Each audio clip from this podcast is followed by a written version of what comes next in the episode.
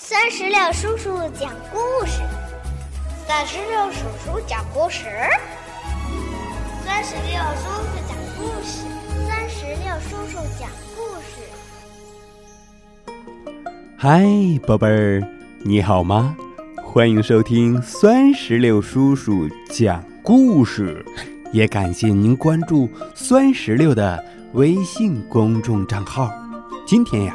酸石榴叔叔将给宝贝儿们带来《黑猫警长》的第四集《吃丈夫的螳螂》。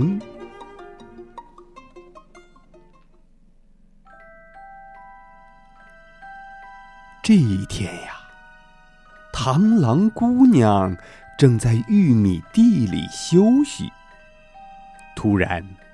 耳边传来了一阵嘎吱嘎吱的声音。螳螂姑娘抬头一看，不好，是一只耳在偷吃玉米。螳螂姑娘跑去报了警，又通知伙伴们来帮忙抓捕一只耳。螳螂小伙发起进攻。将一只耳团团围住，狡猾的一只耳挣脱了螳螂的包围，逃进了地洞。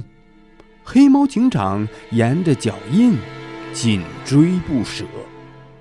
黑猫警长没有抓住一只耳，却发现天上飞来了一大群蝗虫。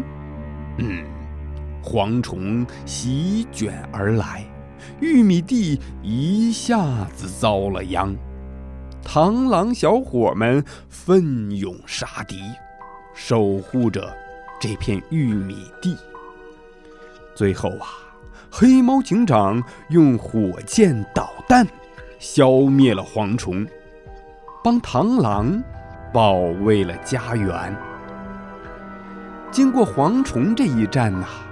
螳螂姑娘和一位勇敢的螳螂小伙相爱了。这晚，螳螂小伙弹着吉他，唱着情歌，螳螂姑娘听得入了迷。过了一些日子，螳螂小伙终于鼓起勇气向螳螂姑娘求婚了。在小伙伴们的帮助下，他们举办了浪漫的婚礼。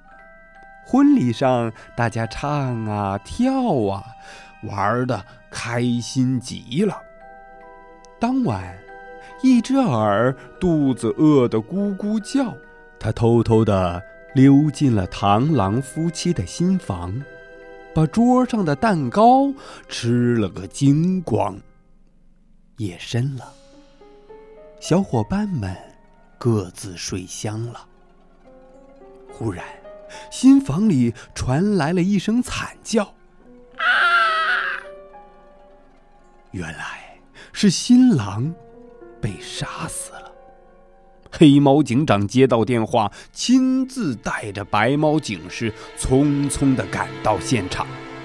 他们在地上发现了新郎的衣物。和一只耳的脚印。他们将螳螂姑娘带去警察局问情况。黑猫警长左看右看，他发现了一个疑点：为什么螳螂小伙的尸体上会有锯齿印呢？黑猫警长赶忙将尸体送去化验。又仔细翻阅了螳螂家族的生活史。黑猫警长了解事情的真相后，立刻召开电视大会，审判螳螂姑娘。螳螂姑娘，你丈夫是被你吃掉的吗？螳螂姑娘低着头，委屈地说：“是的。”螳螂姑娘将自己吃掉丈夫的经过告诉了大家。原来，螳螂姑娘结婚后是要吃掉丈夫，才能获得更多的营养，生下健康的宝宝。说完，螳螂姑娘拿出了丈夫写的遗书，大伙儿听了，感到十分的难过。